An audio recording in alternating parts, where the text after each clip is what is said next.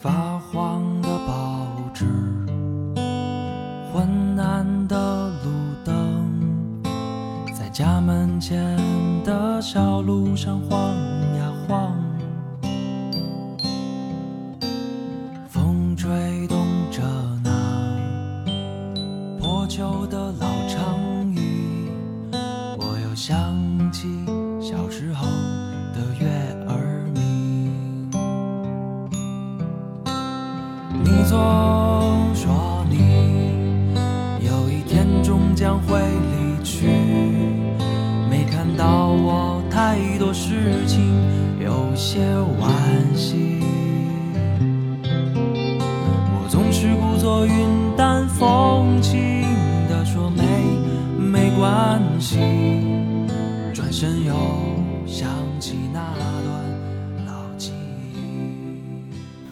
大家好，这里是话茬儿，我是老郑。老何、大老李，我是小月，今天呢是一个阳光明媚的星期六。昨天晚上的时候啊，我做了一个梦，嗯然后梦见呢，哎，我又重新出生了，啊成一个婴儿了，嗯对吧？嗯是一个婴儿的状态。没出来，先看看是不是金碧辉煌的。嗯嗯嗯，你当时是一个什么视角啊？我当时就是躺着的视角，啊然后我就看着周围好多漂亮的姐姐们，啊对吧？然后就围着我说：“这孩子真漂亮。”当时的感觉吧，还挺美好，就好像那感觉就重生了，就跟又经历了一小说一样。这个时候呢，我就看见我的奶奶把我抱过来了。嗯通过这个梦啊，其实我就想到了好多小时候跟爷爷奶奶，然后还有姥姥姥爷相关的事情。就比如说，在我一开始刚出生的时候，然后我是一个轻分量的婴儿，这应该怎么形容？真看不出来现在。你是早产吗？我也不是早产，好像就是说我我妈的身体一般般吧。啊啊，怀你的时候没吃点好的，嗯，有可能。一般都是六七斤，我是五斤七两八，所以我就属于比较轻的。我也可能就四五斤，嗯然后没有一般没有四斤的，四因为斤一般就太四轻了斤就得进那保温箱了。因为据我的家人给我形容，我小的时候刚出生，头儿都抬不起来。就比如过了一个月吧，嗯我想把这头儿脑袋抬一下，啊，呃然后就抬不起那来。得在你那个后脖梗上给你绑一筷子。反正就其他小孩吧都行，就我就不行就没劲儿。啊。我妈那意思说，操，这么背啊，对呗？成天低着头，嗯，说倒这孩子说说孩子怎么这样啊？哎，这时候其实我小的时候是我奶奶带大的。小的时候呢，我奶奶好像就是每天一个鸡蛋，还是每天俩鸡蛋，嗯就是用用高营养来揣我。啊高营养就吃点鸡蛋呀。哎，小的时候其实就是鸡蛋什么的，没有别的。你小时候想天天吃鲍鱼海参，没有那些东西，不是没有，就是买不起。是就是买不起。当年这个还是摆地摊儿的那个时代呢，确实买不起。就我觉得天天吃鸡蛋也挺奢侈的。那会儿小时候吃鸡蛋羹，嗯，我还记得点一点酱油还是什么香油什么的吃。老李，你吃鸡蛋羹是吃甜口的还是吃咸口的？肯定是咸的呀。咱们都是北方人，我知道南方人好多人吃鸡蛋羹搁蜂蜜，我去那不是蛋挞吗？啊，啊，你也可以，你也可以这么理解，反正他们是搁蜂蜜的。蛋挞没有面包皮儿，嗯对，对吧？放一碗里蒸，啊是吧？嗯，我觉得这一期我觉得咱可以聊一期跟爷爷奶奶、姥姥姥爷有关的话题，对因为我觉得从现在的相亲市场嘛，可能很多人都渴望这种无条件的爱、无私的爱。然后我觉得他们的对我们的这种状态，就是我们的隔辈儿对我们的状态，嗯很多就是这种无私的爱的状态。更能说明是吧？对对，就更能说明这个问题。他们可能对他们的自己的儿女还有一些要求，但我觉得对自己的孙女儿、孙子，这个真的是一个是完全无私的这么一个状态。不求回报，对，不求回报。因为在我小的时候，因为我身体特别弱嘛，我记得我奶奶给我讲过一个事儿，说是我妈呀推着那个小推车推着我，我好像刚几个月大。那个小推车呢，就还有一层这个纱网似的，就是把这个小孩给盖上。挡蚊子的。呃，对对对，挡蚊子的那个东西。说大夏天的，我妈就推着我，然后还把那网给拉上，然 后然后我奶奶看见，一下给我抱出来了。然后我奶奶说：“你怎么能这样呢？”然后一摸我后背啊，全是痱子。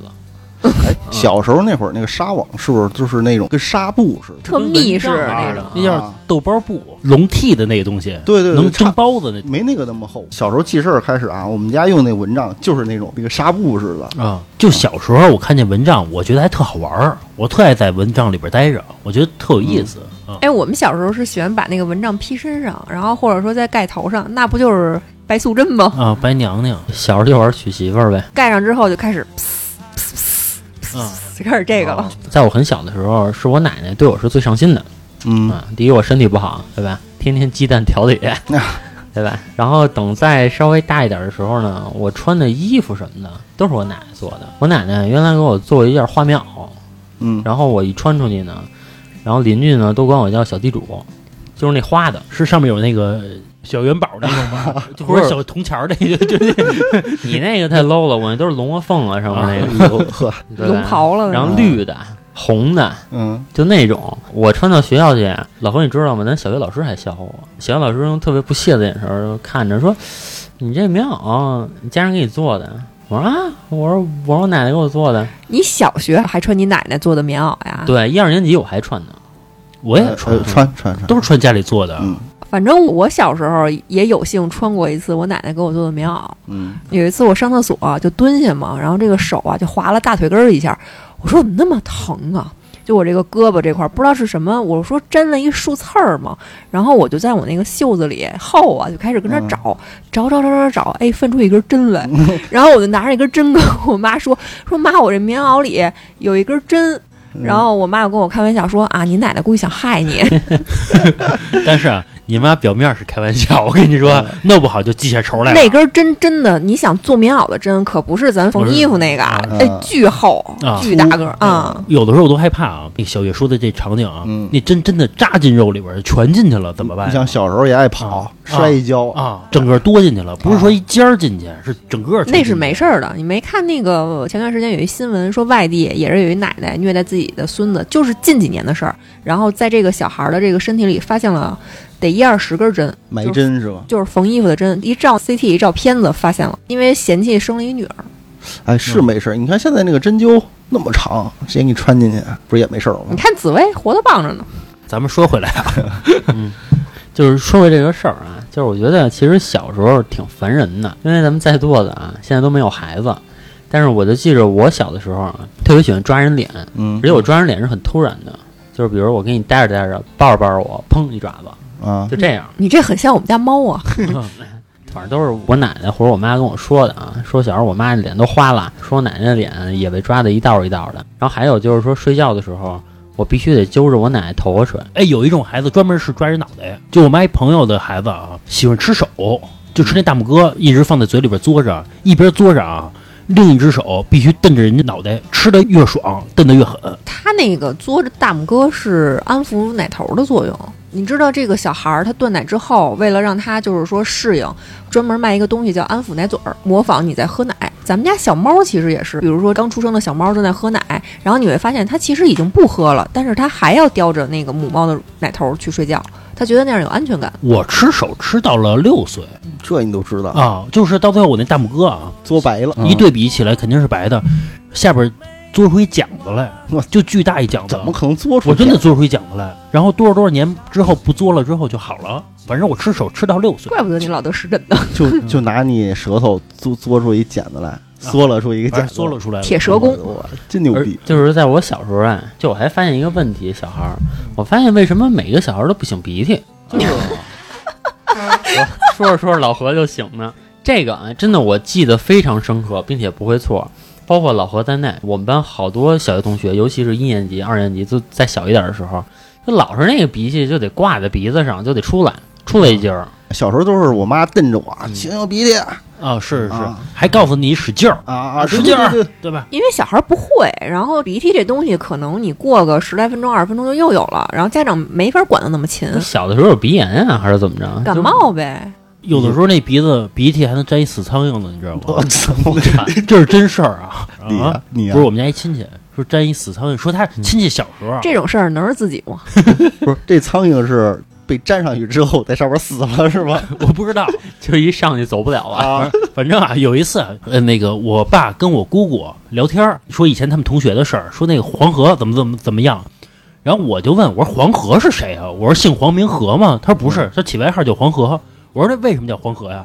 说他呀常年流着大黄鼻涕，就给他起名叫黄河，说以至于到现在五五十多岁了啊，见面还管人叫黄河呢。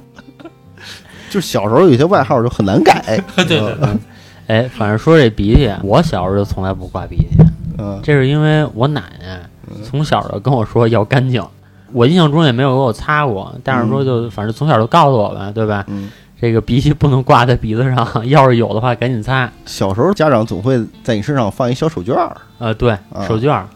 呃，其实我现在想来，手绢儿东西确实挺脏的，嗯，脏，对吧？来回翻来覆去的，然后还借别人使，啊我觉得这是最恐怖的，对对吧？你的手绢儿怎么能借给别人？说想擤个鼻涕，我记得我最早看一个连续剧，挺早的了，也是别人想擤鼻涕，旁边那个一个秃头大汉，然后就把他兜里那手绢儿还带着汗，就拿出来了，说说来给你，你擤。啊啊你说这个恶心，还有一个是我看见恶心的啊，搁现在我肯定急了，也是一个社会的现象，大人嚼碎了东西往孩子嘴里边喂。哦，这个我现在很少了吧？嗯，但是就是大概在我初中的时候，我见过我们家邻居、那老太太呀，带着她孙子出去玩去，结果碰上一老头儿，那老头儿也是多年的邻居了啊。嗯，那老头儿提了一袋子花生米，拿起俩花生米在嘴里嚼完了，嚼完之后直接就塞给那小孩儿了，这事儿很少有男的嚼完喂的吧？那不是还拉着娘儿呢吗？就就是拉着娘呢，直接就一坨就塞那嘴里边了。那奶奶还不觉得有什么，说一看那小孩儿说哎香吧，还说这个呢，那小孩儿还乐呢啊。反正搁我啊，我给我 我得给他，我也揍丫呢啊。你说到这个老头儿和鼻涕的事儿，我忽然想到了，就是你们见过，现在可能也有啊，就是不太讲究的上了岁数的大爷，他们擤鼻涕不用纸，也不用手绢儿，就用手擤完往脚底下一抹，啊，擤完之后那么一甩，然后在树上蹭蹭。对嗯他们有一特牛逼，就是拿手一捏着鼻子，一使劲儿，他就能窜出去一一块儿 惯性。啊，特牛逼。这个我我至今学不会不。是，是你一擤，你堵着一个鼻孔，嗯堵着一边儿，然后你一醒，那鼻涕不出去了吗？嗯，鼻涕出去，你拿这只手一断一掐一甩，哎，这就出去了。合着也是技术活儿呗。啊，也是技术活，这我练过，使过，那年轻那会儿都有。看现在的小孩儿啊，很少有挂鼻涕的，嗯，是对吧？现在小孩儿都特干净，我看一个个的，但是按说人性是一样的呀，人性是一样的，但是卫生条件可能不同了，啊，嗯可能是啊，对吧？而且现在可能更注意这些东西了。那小时候，呃，比如说再往前一些，比如我父母那一代，他们说小时候能，比如什么光着屁股啊，或者说穿着一个裤子啊，然后在那个沙堆里来回滚，在那土地上来回滚。如果你现在孩子，你是不允许他这样的，啊是对呗？是，你就得想这衣服可就废了。现在不是更应该是家长愿意孩子这么滚吗？没有家长现在都愿意孩子打高尔夫啊，学个马术啊，啊那那学个画画啊。那是特殊家庭了，老李，你说那滚啊，是在商场里边有一个嗯就是儿童乐园似的那种，对吧？嗯那个可以。老郑说的是外边一沙土堆，在上面就野去挖胶泥。因为这事儿，我想起我小时候一事儿啊。有一次下雨，上小学嘛，然后我妈去接我，然后完事儿呢，就是其他小孩儿啊就没人去接，然后呢，就自己肯定也是穿着小雨靴啊，打着伞那种，就就疯了那种啊，疯跑。然后我妈就跟我说：“哎，你也去玩儿去？”当时我我就不爱去啊，我说那会儿下雨呢，怪脏的，我说哎啊，那我跟你不一样啊，打小爱干净，我说自从我姥姥给我买了一双小雨靴啊，嗯我天天盼着下雨，生怕没有水坑，就专门有一次下完雨了，哎，我穿着那小雨靴啊，出去躲雨去，就踩那雨，啪啪啪啪，我觉得特开心关键是我们那是在泥里打滚儿那种。啊，那过分了，那你们过分我妈，说你玩儿去，跟他玩儿去。我说我不去。不是你妈给你逗呢吧？在泥里打滚儿这事儿，我真的没做过，也没见过。不知道，就比如说你们小的时候，一般是跟爷爷奶奶比较亲啊，还是跟姥姥姥爷会比较亲一点儿？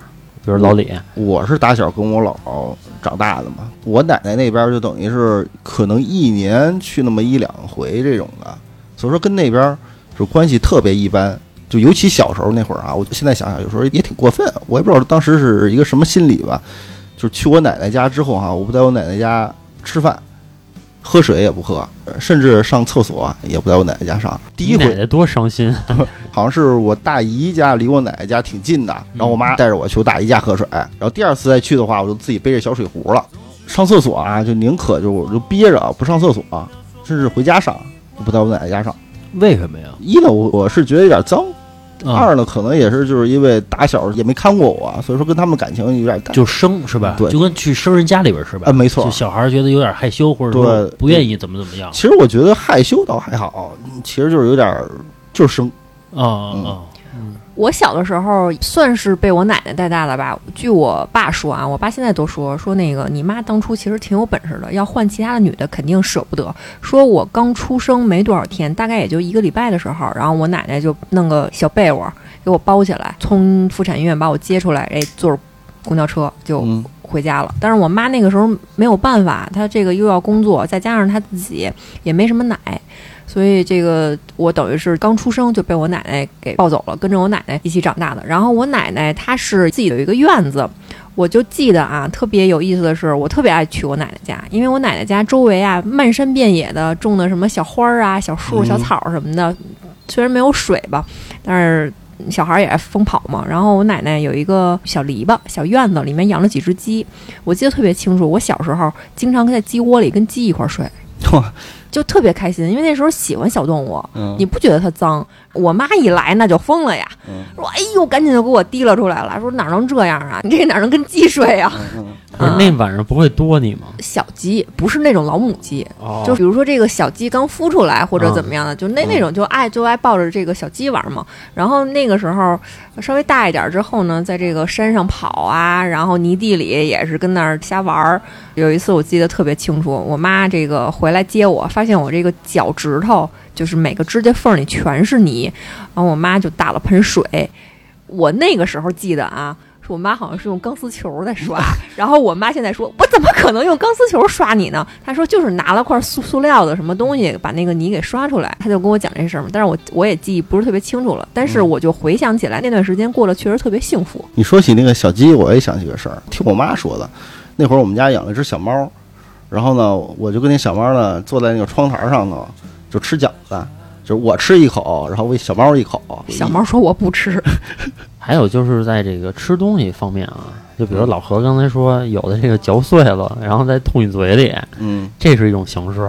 嗯，然后我小的时候呢，是吃苹果的时候必须得把那苹果切一半儿，然后让我奶奶拿拿那个勺儿刮，啊，嘿家伙啊，，就刮那苹果泥，对对对哎对对，贵其实公子，其实特别香。呃，其实现在我觉得好多老人做的事情，嗯，就是放在咱们这一辈儿，你说你会对自己孩子这么做吗？刮苹果我都觉得还好，反正我觉得我悬，你刮一次行，但是我记得我那会儿天天半个苹果，嗯，那太会了呀，当当然会了呀。是吗？啊，我觉得我要有一个孩子，我对他就刮苹果算什么呀？对啊就更好更需要劳心劳力的事儿都会干。老郑，你的意思呢？就就是养一孩子，不吃不不吃不吃不不不甭吃，操操操！郭德纲养孩子就是那样，就是不吃就甭吃。你说那时候小，你那会儿太小了，所以刮着苹果给你吃。，只能吃那种糊，而且我跟你说啊，是这样的，这也就是你奶奶 给你挂着苹果吃，你觉得没事儿。如果你你奶奶给我挂苹果吃，我就觉得这老太太脏。当然不是说你特指你奶奶啊，是每个老老太太都是。其实也不脏啊，就是你说是不脏，比如说，那是因为是你家亲戚，就是是你的呃很近的一个亲人，所以你觉得没什么。但是如果说换一个老头老太太这么对我，我觉得脏，嗯，对吧？这脏在哪儿啊？就老头老太太嘛，就就觉得 就就就反正我内心会有这种感觉。说到这个呀，你们有看过一个笑话吗？嗯说也是一初中的一个小男孩儿，叫着他两个朋友来他家玩儿。到了家之后呢，发现他奶奶呀坐在茶几上，正跟那儿弄了杯茶，闭目养神呢。然后这小孩儿就跟他两个朋友说：“说你们跟这儿等会儿啊，我去拉个屎去。”嗯他就去厕所拉屎去了。然后那两个朋友就坐在那个老太太旁边儿，然后两个人也没什么事儿干，发现呀，这个桌子上啊有一盘花生米、啊，这个奶奶也睡觉呢，是吧？我这个朋友也没在家，那我们俩吃点花生米呗，就跟那儿吃花生米。吃着吃着呢，哎，旁边这老太太醒了，醒了之后呢，看见这个两个小男孩儿坐在旁边儿，哎，挺高兴的，说：“哎，这个孙子的朋友来啦，是不是啊？”就问他们说：“你们吃不吃巧克力呀、然后那俩小孩说说奶奶，我们不吃巧克力，我们吃花生米就行了。然后那那老太太说行啊，那你那你们吃花生米吧。这个时候呢，就看那老太太呀，从这个兜里面掏出了这个类似于士力架似的那种巧克力，然后呢放在嘴里咬了一口，慢慢的把这个巧克力含化之后呢，把那里面那个花生米吐在了盘子里面。因为老太太岁数大了，嚼不动那个花生米，没牙。我发现咱爷爷奶奶那会儿那辈子的人，就很多习惯他一辈子改不了，嗯，就跟那个呃，我小的时候，我印象当中就是我去我姥姥家，我姥爷总会呢是把那个花生米拿那个捣蒜的那个叫什么？你们叫什么？对酒还是叫什么？那叫凿子吧，反正啊反正那东西吧。对对，凿碎了，啊凿碎了之后呢，就是淋上一点蜂蜜。小时候那会儿给我吃，然后到他上了岁数老了之后呢，我发现他自己吃哈也是那么吃，哎，我从来没那么吃过，就花生米就着蜂蜜吃，对对对吧？对。我没那么吃过我。也试一下。所以说我再就二两二锅头，嗯所以说就是你看这两个时间段，就是一个是我小时候，一个是他老了的时候，嗯，等于是他这一辈子这习惯没有改过。啊是的，其实咱们也一样，等咱们老了，咱们的习惯也变不了，是一样的。某种程度上也意味着把他认为最好的东西给你了。啊，是啊，对对对，每次一去他家就是说，哎，饿不饿呀？来块点心。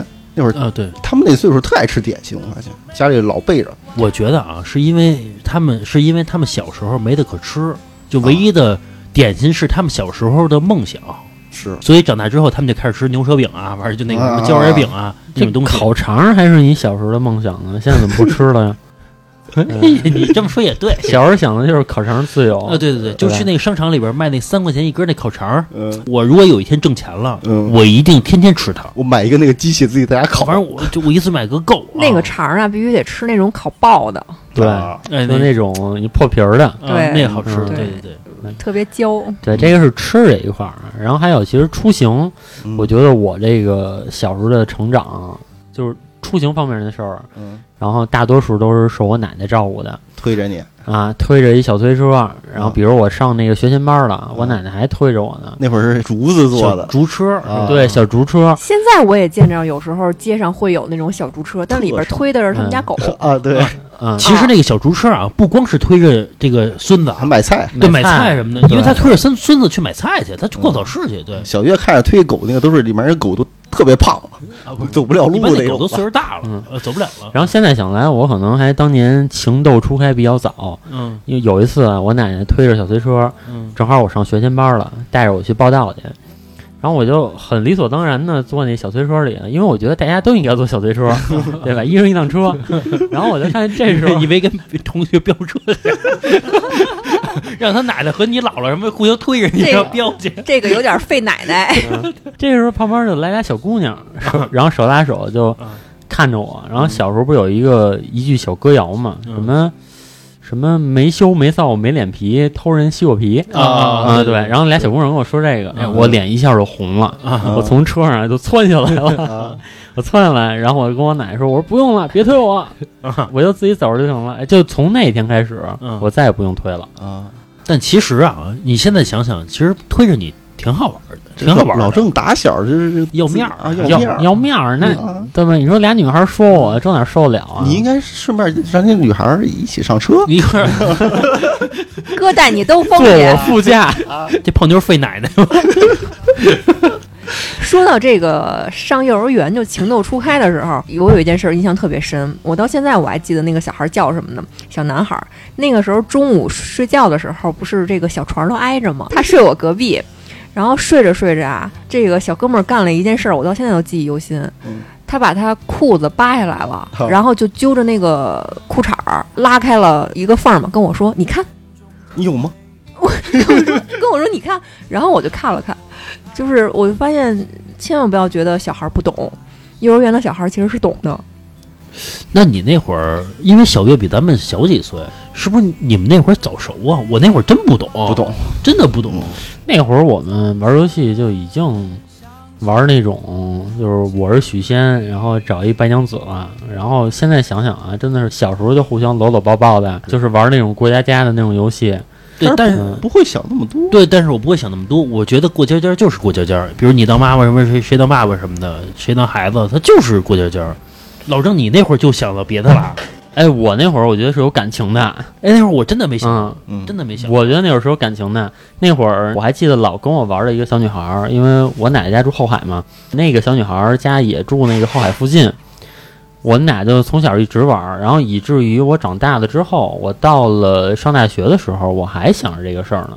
嗯然后我就一直想再见着那个小女孩儿。嗯，我知道他们家住哪儿，但是呢一直没敢找想。见着人家，还是想睡着人家？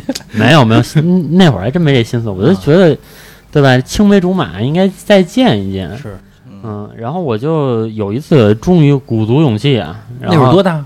上大学，哦哦嗯然后我终于鼓足勇气，然后去他们那个院儿了，一直知道他们家住哪儿，然后我还敲到他们家门，然后我还能记得，哎，那个女的就是他妈，哦嗯嗯，然后我就问我说：“阿姨，那个谁谁谁在吗？”嗯。然后她说：“哎呀，他不在，他出去了。嗯。然后我说：“那这样吧，阿姨，说这个我给他留一 QQ 号，嗯。嗯，或者我给他留一手机号，等他回来啊，就是你让他联系我一下，嗯。啊，说我是他这个小时候谁谁谁，那阿姨啊也不记得我了，嗯。但是小时候真的老去我们家，我记得。嗯。然后后来联系上了，联系上了之后，我觉得就是很和睦的，大家吃了个饭 就再再也不联系人家了，是吧？哎，就圆了个小时候的梦嘛，是不是发现人家这个后续发展没有按你的这个样子长成你心目中的女神？啊，其实是的，他后来还给我发短信啊啊，发短信其实也发的挺直接的了，嗯就是说你说你到底什么意思啊？啊说还请我吃饭，啊嗯，还怎么着呢？然后我说我就是想圆一下小时候的梦，啊！你说我特单纯，啊我我特单纯啊，小时候的旧船票还能不能上你这艘破船？从此之后啊，QQ 把我拉黑了。就其实我觉得，如果小时候能有一个青梅竹马，是一挺美好的一件事儿。但是可惜这青梅竹马没保持住。哎，老郑，其实咱俩小时候啊，也有一个青梅竹马，一个女孩儿，我跟你说，那个其实严格意义上来说，不太叫青梅竹马，。是不太叫，但也差不了太多。后来呢，人家太有钱了，人家去瑞士留学去了，然后不理我们了哎，了。我一直不是这个想法，我觉得不是人家太有钱了，嗯而是说你那会儿就不跟人家好好玩儿，你出去玩儿也不叫人家，然后后来也就不联系人家，自然而然就断了。反正嘛，当我们得知人家出国之后啊，嗯，我们丝毫也没有觉得有什么，就走就走呗，牛逼别回来不回来就不回来。其实我就不回来了。啊，果真没回来啊。咱们再说回这个跟老人相处这块儿啊，其实我印象最深的是。我小时候，我姥爷和我姥姥因为住朝阳嘛，带我去红领巾公园、团结湖公园这两个去玩我印象中啊，应该玩的不下小一百次，各小一百次啊。我印象中天天去，嗯去完之后，其实玩什么不重要，重要的是出来之后门口有卖毛鸡蛋的，我吃那毛鸡蛋。那会儿的毛鸡蛋是拿锅蒸的，不像现在似的拿那个油来炸，对，嗯拿锅来蒸，然后蒸完之后，他还问你说想要这个毛多的还是蛋多的，哦还是蛋多的是什么呀？有哎有那种蛋多一点的这毛少的呗？是什么叫蛋多的呀？这看不出来吧？啊？看不出来吧？不是，他蒸那锅毛鸡蛋啊，可能都是裂口的了，所以你能看到它里边大概什么样子。哦然后那调料呢，是拿就是一张纸一张纸的给你包好了哦对。报纸拿报纸那小角给你包好一小调料，然后你就在旁边吃也行，但是你要带回家也行啊。嗯就是你你一般就在旁边吃。我记得我小时候吃毛鸡蛋啊，三四个我就能吃了，多大呀？也就幼儿园三四个，我特爱吃。那个东西好像在南方叫活珠子，啊啊啊！是吧？嗯是前一阵儿我不是还从那淘宝上买了点儿吗？还挺好吃，但是没有小时候那么香了，嗯，因为我爱吃好吃的吃太多了，就是我爱吃全毛的。我操，网上卖的不是全毛你直接买烧鸡呗。吃个烧鸡就行了。我特爱吃那全毛的嗯，而且那锅蒸出来嗯那味道，反正至今吧，我觉得印象特别深的是这点。我记得小的时候，咱们在上学的路上，嗯去小学的路上，有一个脏兮兮的一个中年妇女，推着一个小车，嗯卖那种一块钱三串儿的那种，应该是炸麻雀吧，现在不让卖了。哦，我后来抢鸭子来的哈。你怎么还抢人家？是有一次啊，那个我跟我同学正好路过，我们兜里没钱，但是想吃。后来呢，正好城管来了，这女的就把锅扔那儿就跑了。跑了之后啊，我们把人那摊儿的那个那些就是还没有炸的那些东西全拿起就跑。跑了之后，然后去那个我同学他奶奶家去了，他奶奶给我们炸了吃了。啊，我记得有这么一事儿，从小怎么就干这事儿？不是因为那会儿其实不贵，我估计啊，我们抢的东西总财产应该价值十块钱左右，但是就觉得好吃好玩儿。你说起小时候推着出去玩儿，我想起一事儿。我小时候那个文儿，我姥爷老推着我去我们那边一个大桥，那桥底下可能有沙子呀、有水啊，可以玩儿。但是我不太记得了，我不太记事儿。后来有一天呢，我姥姥说我姥爷找不着了，你姥爷找不着了我，姥爷找不着了，说找了一天啊，就家里全出动了啊，找没找着。老爷子去哪儿了？然后呢，也没推着我去那桥底下去玩去，然后也去那儿找了，说那常来你们这儿玩，有一老头儿推一小孩儿来玩，见过那老头儿吗？人家说没见过，然后到了晚上才知道啊，我姥爷是跟着一老哥们儿吧，嗯，去那个城里去玩儿去了，啊那也不跟家里说一声，没说一声，然后完事儿了也没去桥底下说一声，啊，老头儿找着了怎么着了？后来我姥姥说说估计那个桥底下玩儿那帮老哥们儿都以为这老头儿没了，就后来也再没去过，你知道吗？你要说玩儿这个事儿啊，就我觉得我们家这四老最能玩儿的，我觉得是我姥爷。啊，嗯我姥爷啊，在我小的时候，有任何新的市面上新的电子产品，比如说 CD 或者 VCD，嗯然后我姥爷都是在第一批要把它买回家，不是你姥爷那会儿啊有点钱，你姥爷不是是厂长吗？对吧？是就他退休金高一点儿。对对对。嗯，就耗电子这块儿，不是其实好多老人啊都耗，人没钱，你姥爷有钱而已。反正就是比如说那个 CD，原来咱最早不还听磁带吗？嗯好多人就还没有磁带那个随身听的时候，嗯。然后他就把 CD 给买回来了，然后我就看着特新鲜，我说哎，这玩意儿读光盘，嗯。嗯，然后包括后来什么什么录像机、摄像机这东西，我觉得我姥爷在这个老人里算比较潮的。哎，最早是 VCD 是吧？嗯。后来是嗯。DVD DVD，啊嗯。对，后来还有个 EVD 呢，是吧？，EVD 是什么呀？不知道，不知道没有个 EVD 吗？忘了。嗯不知道有一个 EVCD，我记得。其实我到现在我也不太理解啊，为什么 VCD 和 DVD 这俩有区别？呃，容量不一样，DVD 的光盘容量会更大，其实它就是光盘的容量不一样了，你要换一个机器去读它。然后光盘容量大了，你能存储的影片不就越高清吗？哦哦，那这个区别，合着也没什么技术含量，是吧？也没什么技术含量。在那会儿也也算是一个技术突破。可能啊，DVD 那机器专门是能读那个 DVD 的盘的，当然它也能读 VCD 的盘，但是 VCD 的盘读不了 DVD 的。啊，就升级了，你还记得以前那 VCD 的那个出口，就是给我放盘的那个地儿，嗯还分成可以放一张盘的和三张盘的啊，是嗯对吧转嘛啊，三张盘就显得特别高级我觉得这就属于胡闹，这个需求啊就可以没有，啊，对对，可对吧？以。可以没有，你就换成盘，没有多长时间。哎，但是价格远远不一样。对，那还有时候容易卡壳吧？我记得。反正那我不知道，反正我就去那个，就是我亲戚家，不是人家家里边就是放三张盘的那个口儿，嗯，就明显不一样，就每次一换盘那种感觉啊，显高级，哎高级，就那么狗狗丢丢，反正带劲就。相比我姥爷啊，嗯我爷爷奶奶这边其实就过得比较拮据一些。对对，他们是过得非常节省。我爷爷在后海有一小屋，嗯放满了废品，就我们看来是废品，但是其实在他看来都是宝贝。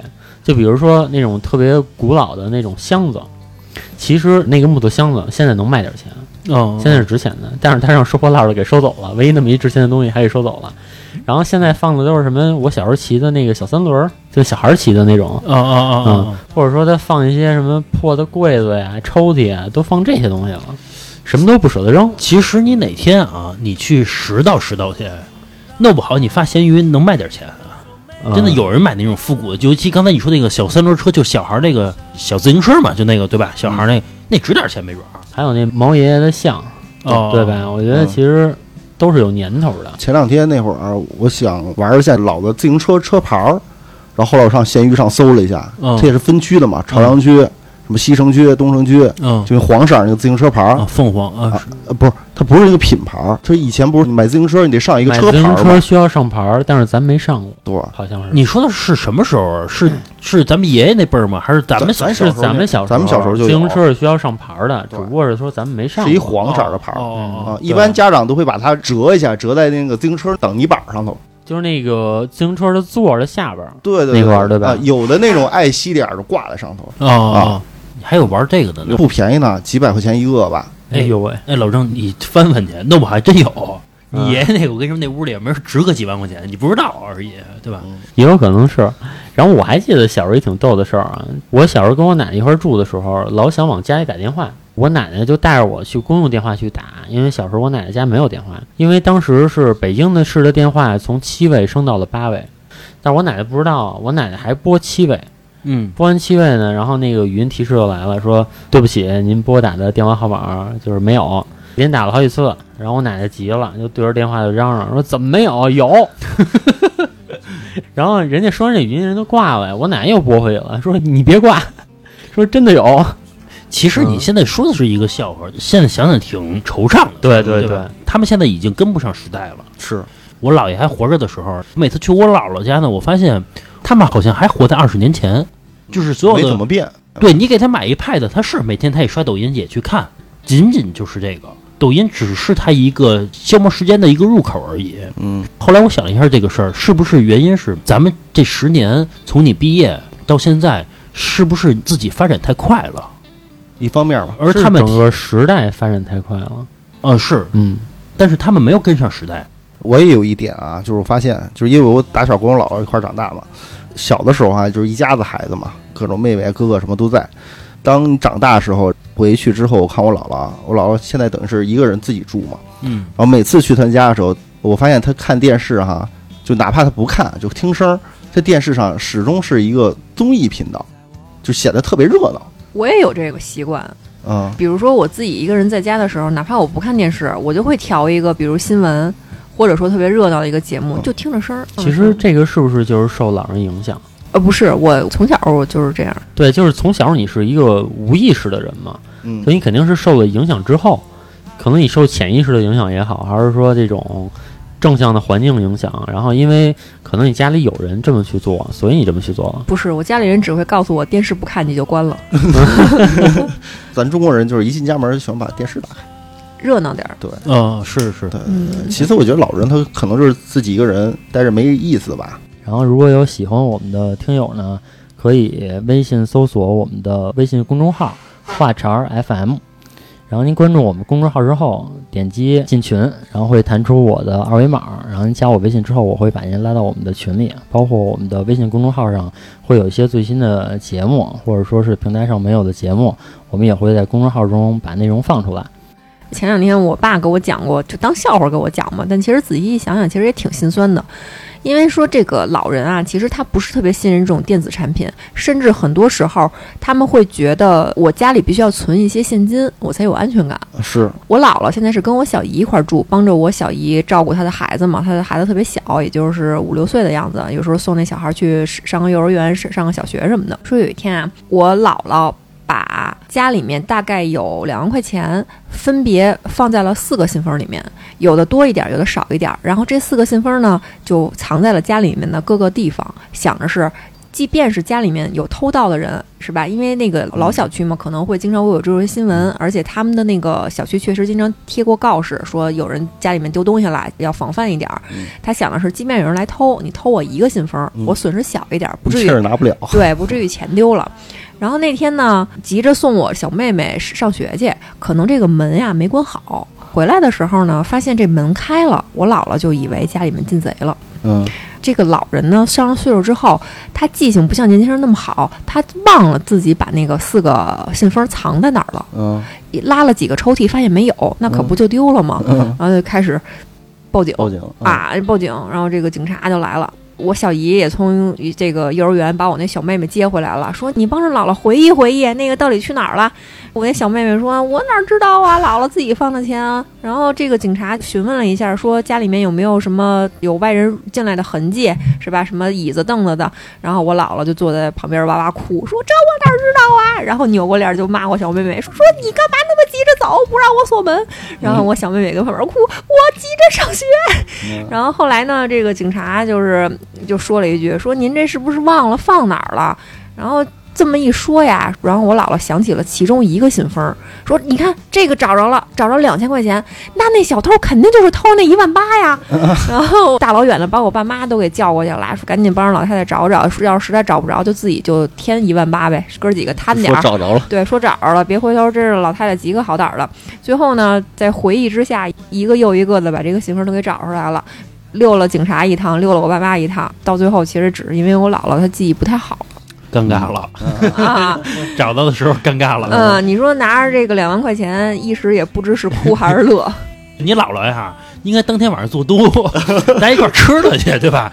咱不说吃两万的吧，花两千块钱，大家一块儿吃一下，对吧？也挺好。反正我觉得，就是老人他的所有的行为，还是属于是呃活在过去的那种感觉，有的时候让人挺心酸的，因为他确实跟不上这个时代了，对吧？而且像刚才老李说的，他为什么要回家打开电视啊？他是渴望一种比较热闹的环境，还是希望儿女回来看看？对，而且我发现这个人无论多大岁数，其实自己能哄着自己玩儿是件特别难得的事儿。就是老何他姥姥这点，我就特别佩服。嗯这老太太是一个自己能哄着自己玩儿的一个人。就是我们俩刚结婚的时候，我们那墙上有四幅超级无敌大的十字绣，那个是他姥姥亲手绣的。老何父母家里摆着一个万马奔腾，是吗？对对对，也是他姥姥绣的，嗯就是那个真的很大，那那一个绣了半年，嗯嗯，就是挺费眼睛的那玩意儿，巨费眼睛，巨费眼睛，长得两米多吧，差不多，嗯，然后嗯宽也得一米吧。差不多啊。就是非常非常厉害。然后说他姥姥没事儿跟家，比如说练写字儿，因为我姥姥啊没怎么上过学，好像就上过两三年。然后他那字儿啊，他自学的，所以呢，他一直养成一个习惯，他没事儿干，他就抄抄报纸。这个习惯养到了现在，啊，养到了就是七十多岁了，快八十了。我姥姥她属于什么样一个人呢？你知道那个报纸中间是有那种有奖竞猜的，脑筋急转弯，你回答个问题，就有可能比如送你半年的报纸，你回答完了之后，人家再抽奖，如果抽到你了呢，然后就送你半年的报纸，就这种的。我姥姥每回都参加，她会寄出去。啊，其实我姥姥是一个有生活情趣的一个人啊，就是老了之后还是想给自己找点事儿干。对，就跟我爷爷一样，我嗯爷爷啊做过一段时间安利，那会儿呢。爷爷做安利，对，我我爷爷做过一段时间安利，这个是这样的，就在安利最火那几年，啊，安利最火那几年，他们是怎么做呀？嗯。就是安利啊，先让你进一大堆货，先让你掏钱去买嘛，啊啊啊对吧？安利的香皂，说那洗完之后身上就怎么怎么着了。什么牙膏？什么安利的洗洁精似的东西，说嗯那个擦完车呀，什么一个月不着灰，嗯，就都是那种东西。嗯。然后我爷爷呢，也不知道从哪儿的亲戚是做安利的，然后也拉他入伙了。因为我爷爷奶奶一直有一个想法，就是我们是一共孙子这辈儿啊，一共是哥仨，我是长孙，然后下面还有一个我弟弟，嗯。然后还有一个是我表哥是外孙。嗯我爷爷的想法就一直呢说给这三个孩子啊，一人弄套房。可以，对，真的就一直有这个想法。中华好爷爷啊，啊，所以我爷爷就一直在寻求这个怎么能财富自由这条路嗯啊，他就进了一大箱子安利，结果呢，开始跟我爸推销，赚你爸钱是吧？跟我爸推销说这个东西啊，这个香皂说是纯植物打造的啊，说你用完之后，就青春期不起痘吗？对吧？就像我小时候，说我这痘就没了，用完这香皂。然后说这个洗头水儿是怎么怎么着的，嗯，反正安利生活各个用品，因为安利的产品太多了，是是嗯，我爷爷大的旅行箱，最后给我爸说的实在烦了，然后我爸说：“您说让我买哪个吧？就您您告诉我说我应该买哪个。啊”然后我爷爷说呢：“说你拿这个，拿这个，拿这个，就反正几个瓶子提了出来，啊说你就用这几个瓶子，就你回去试试啊，保证你没有问题。”然后我爸说：“行，说您看一共多少钱？”然后我爷爷说：“八百。” 然后我爸说：“啊，我给你一千。”然后我爷爷急了，不干了，说：“你这是什么意思？”啊，你得尊重我的工作，对，我卖你这些东西，啊我都是为了咱家好，是我我是为了你好，是对吧？然后咱弄这些好产品来，对吧？给自己家人用。结果他那一箱子啊，我觉得应该让我爸、我叔都买的差不多了。最后我爷爷发现卖来卖去赚的都是自己人家钱，这是不是你爷爷就是想着玩一串儿啊？我美名其曰我要给三个孩子挣出三套房，也有可能啊，他爷爷被骗了，但是啊，他爷爷得找这个出路啊。我被骗了一千块钱，那我怎么办呀？得有人帮我摊这钱呀。这个不是，就我爷爷属于那种特别典型的那种山东大汉，嗯就特别特别实在，而且一根筋。嗯就是比如说有一人跟他说说这个我是老中医，然后我爷爷就问人家说，哎，我儿子也就是我爸，嗯。说我爸的胃有时候不是特别好，嗯。然后我爷爷就问人家说这个胃怎么好啊？老中医就说呀，说你让他喝啤酒。啊，结果冰镇的，我我爷爷就逼我爸喝啤酒，啊养胃是吧？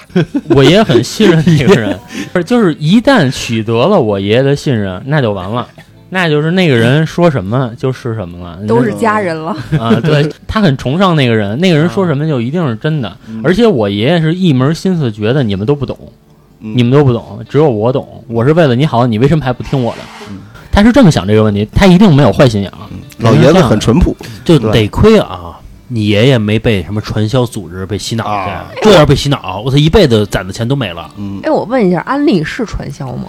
安利是直销，它传销跟直销是有区别的。所谓直销，就是说一个金字塔形状，然后往下走，不超过两级就叫直销，是 OK 合法的。但是如果一旦超过两级之后，这个性质就会被定为传销。这个就是发展下线的问题呗。那如果直销第二层的那个人继续发展下线，那就涉及到传销了。那也就是直销的这个情况，就是只能是我进一批货卖给老郑，嗯但是老郑不能把这个货卖给老何，是这对对对意思吗嗯，对，是这个意思。嗯那这个直销和你上超市买瓶矿泉水没有区别啊？是对啊，就是，对你没发现什么东西都是我拿到了某个品牌的代理权吗？啊然后我帮他去卖，那这个安利的产品到底是不是在骗人啊？不是是好的，那东西确实不错，就是奇贵，那东西呃好，我不这么认为，我觉得有一些东西就是智商税。他说那个东西擦完了之后不招灰，这是什么原理啊？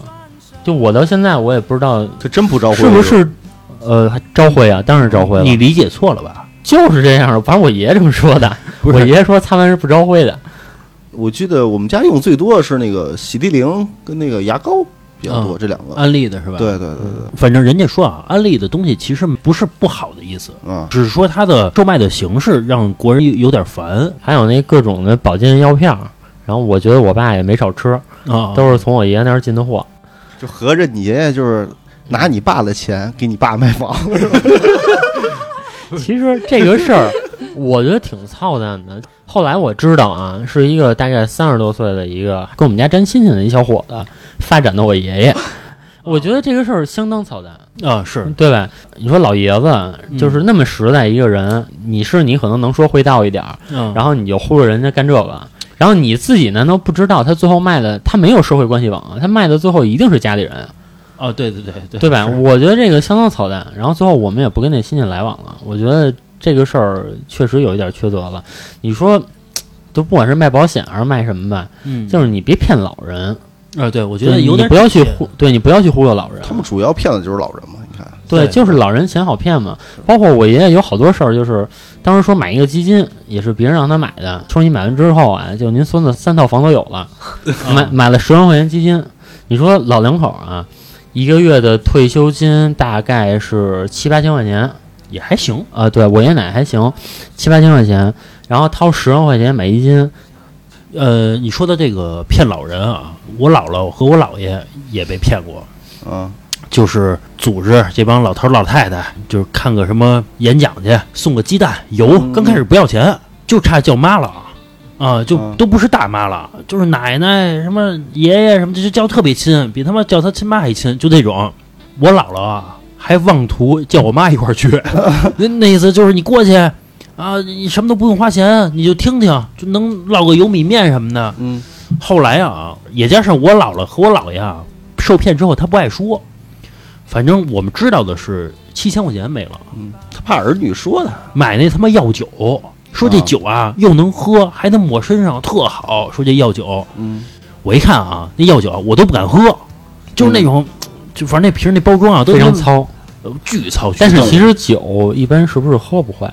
我操，你都不知道用什么泡的那那酒怎么兑出来的？嗯你要是酿出来还行。这事儿我也赶上一次。有一次我记得是那会儿上学，然后回家看我姥姥去，刚好他要出门，也是跟一老太太。我说你干嘛去啊？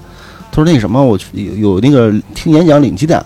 我说你可别上当啊！他说我知道，我天天看那个《法制进行时》啊，啊我说我都知道，我就是去领个鸡蛋去啊。我说行吧，带你去吧。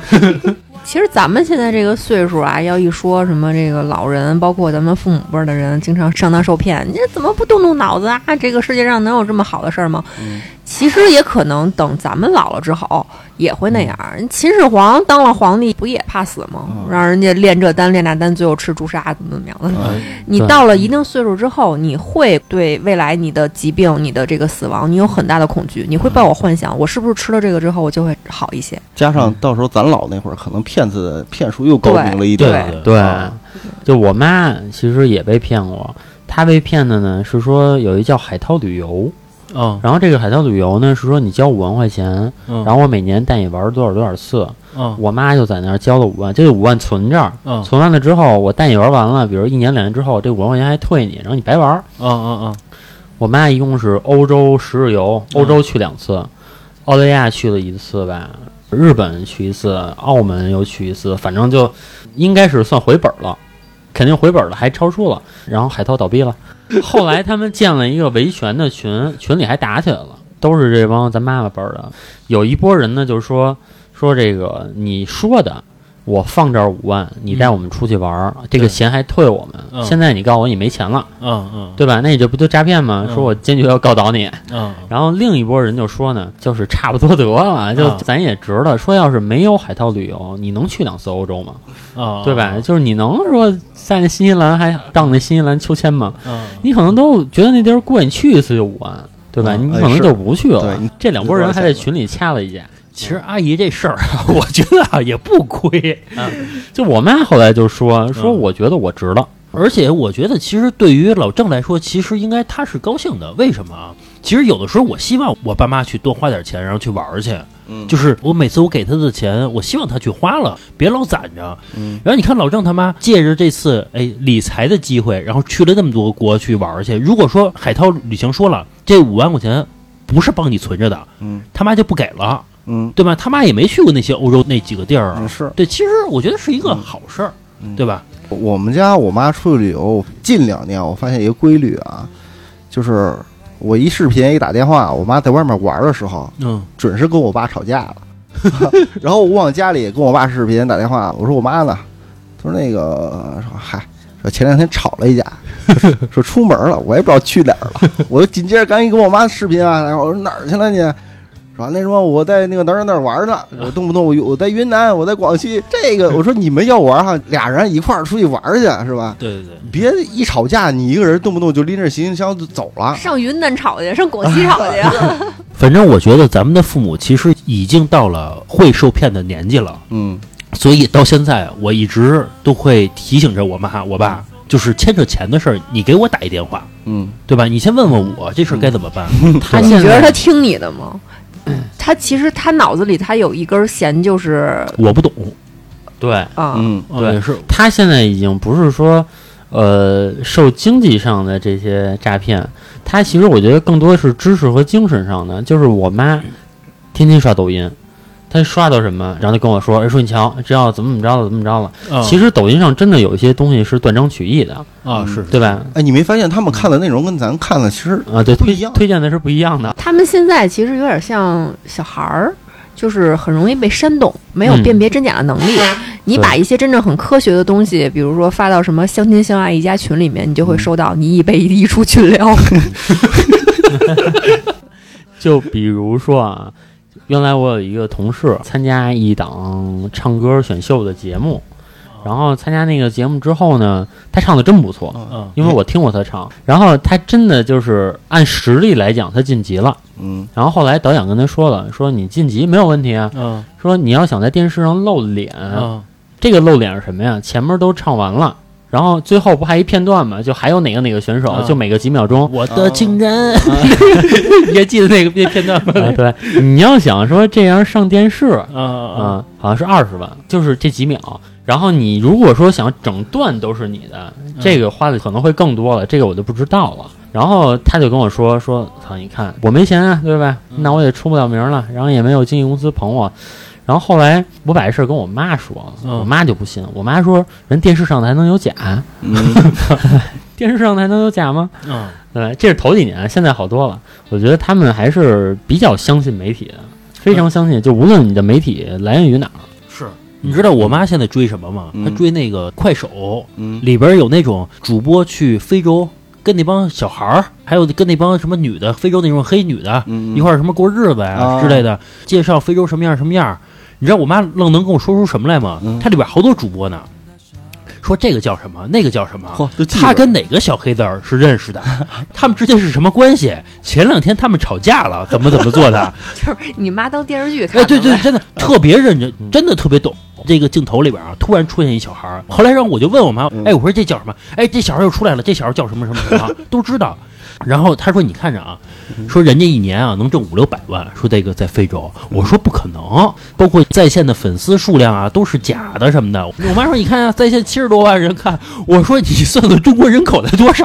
比如这三个主播同时去播，一个七十万就是二百一十万，二百一十万人都在看非洲小孩儿嘛。”就是北京十分之一的人都在看的。啊，然后我妈说：“你闭嘴就就那意思就是就是就你懂，怎么就你懂啊？我出去，人家不可能是假的，我都追了一个月了这剧了，人能是假的？其实啊，真的有时候我觉得大家也可以聊一聊，就是如何跟父母相处。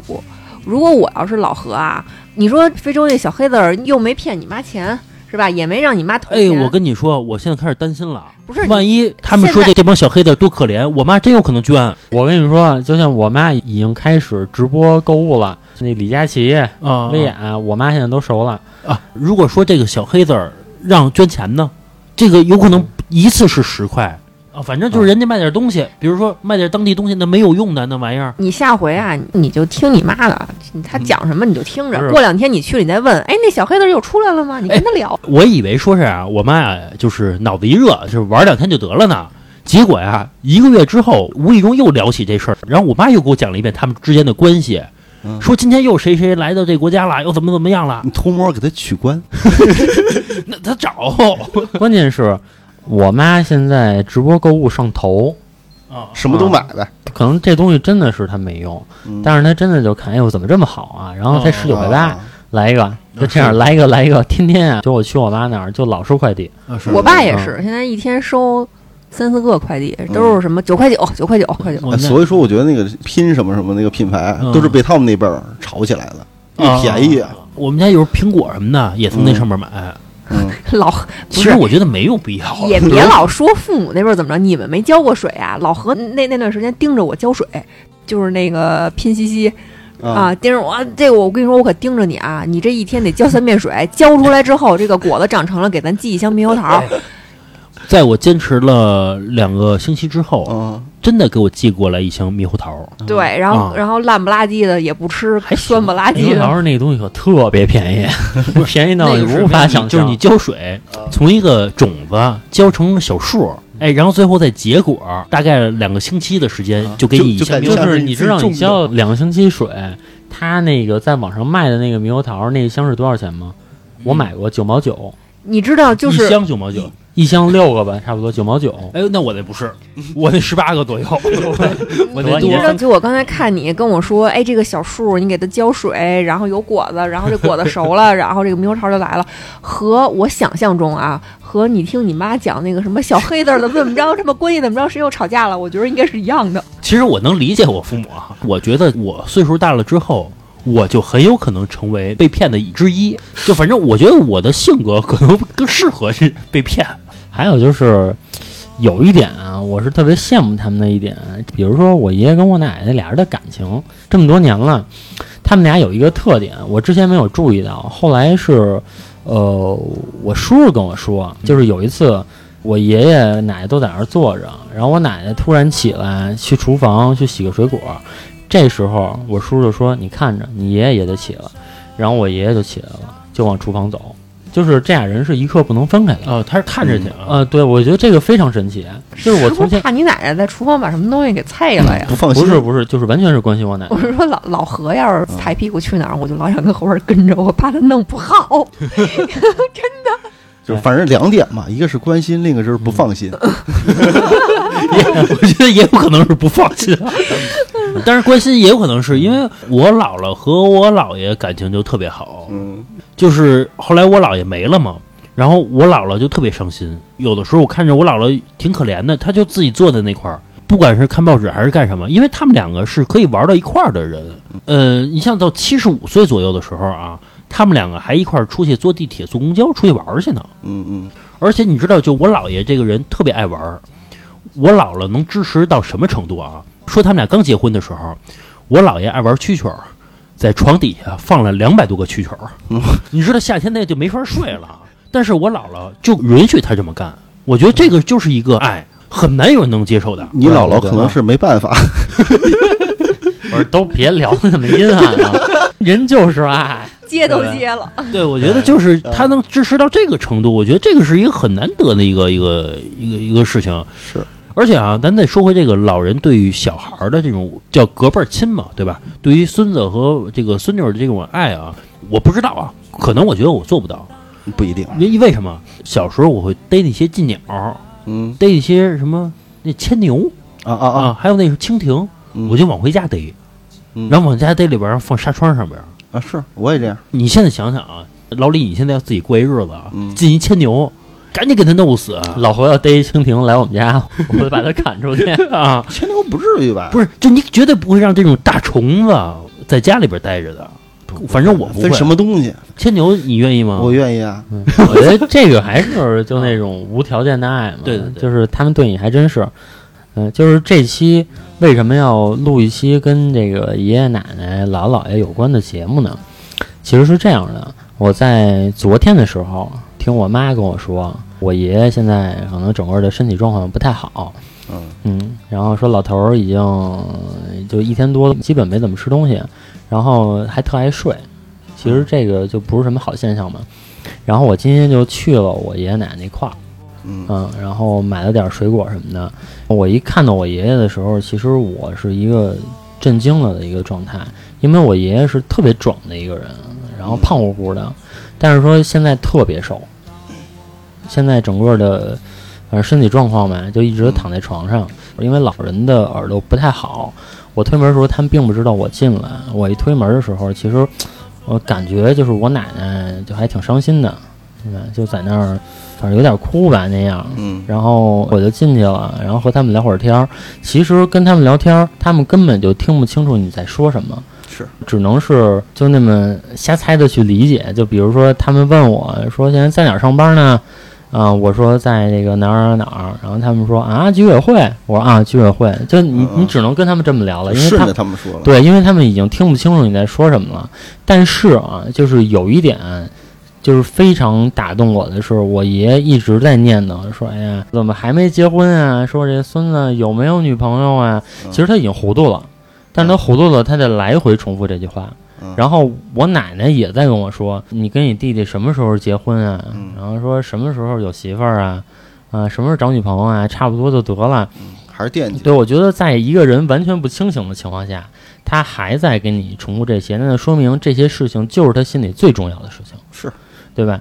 因为我爷爷奶奶这一辈子其实根本就没有麻烦过他的子女，我就敢这么说。我觉得是非常独立的两个老人，就到现在了，是我叔，然后可能跟我爸轮流，可能过去给老人做饭啊什么的，照顾照顾老人。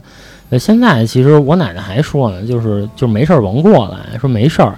但是其实我奶奶已经九十多岁了，啊，高龄嗯对，其实她那个状态，呃，包括我今天看我奶奶的整个精神状态，可能是受我爷爷的影响，其实也不是很好。我跟他交流起来，他已经听不见，然后看也看不清楚的那样。嗯对，然后但是他说了中间的一段话吧，然后我一下就就觉得受不了了。然后他就跟我说，就说人啊，一定要好好活着，一定要把以后的生活过好。你爷爷跟我其实现在也都快死了，嗯，然后我就希望你们以后可以把生活过好就行。反正就我奶奶跟我说完这一段话之后，然后我一下就把我奶奶抱住了。嗯这个是我长大之后第一次抱我奶奶嗯，就是在我成年之后吧，我第一次抱我奶奶。然后我大概是抱着我奶奶很长时间，对我就觉得这种爱真的是无私的。比如说，有的人会说，嗯，说这个咱们生孩子，这个养儿防老是一个这样一个状态，其实也不是无私的，他希望就是你的孩子能给你养老。但是我敢说，就是我的爷爷奶奶真的不是这样的，至少我的爷爷奶奶不是，他们真的从来就不舍得给别人找麻烦，然后从来也都一直关心着子女。反正我也希望吧，就是呃所有人的爷爷奶奶、姥姥姥爷都能身体健康、长命百岁。对吧？没事儿都回去看看。对，就没事儿，真的多回去看看老人。嗯，就是尤其是在老人还在的时候，我觉得多孝顺孝顺。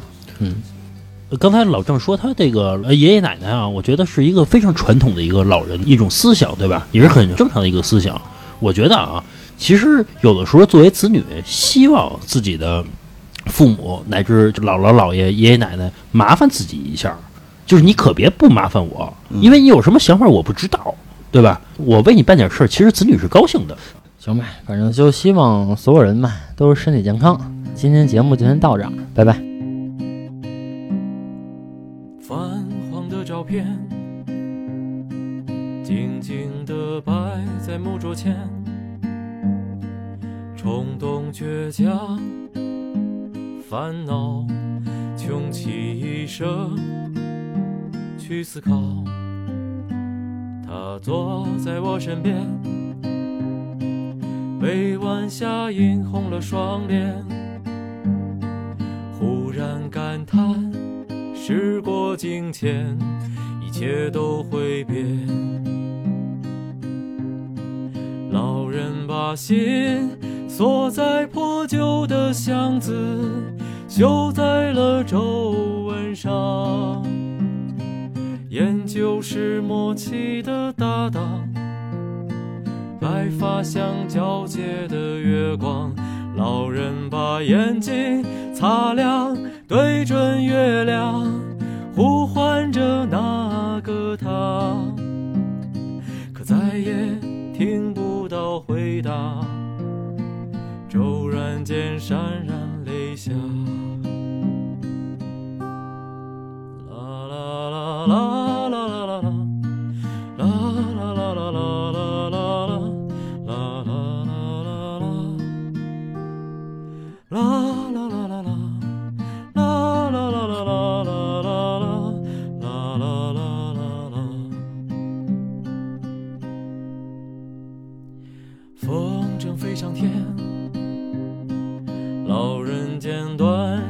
线，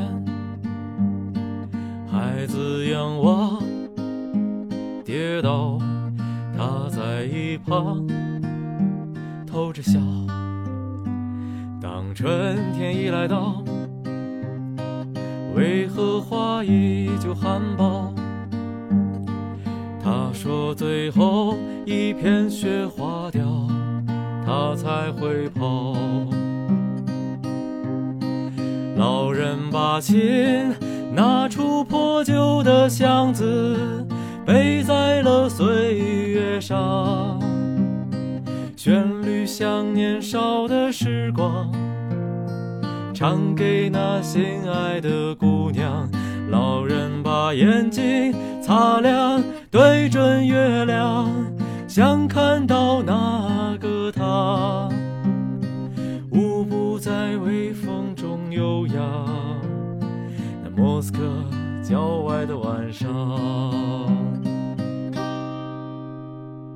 舞步在微风中悠扬，那莫斯科郊外的晚上。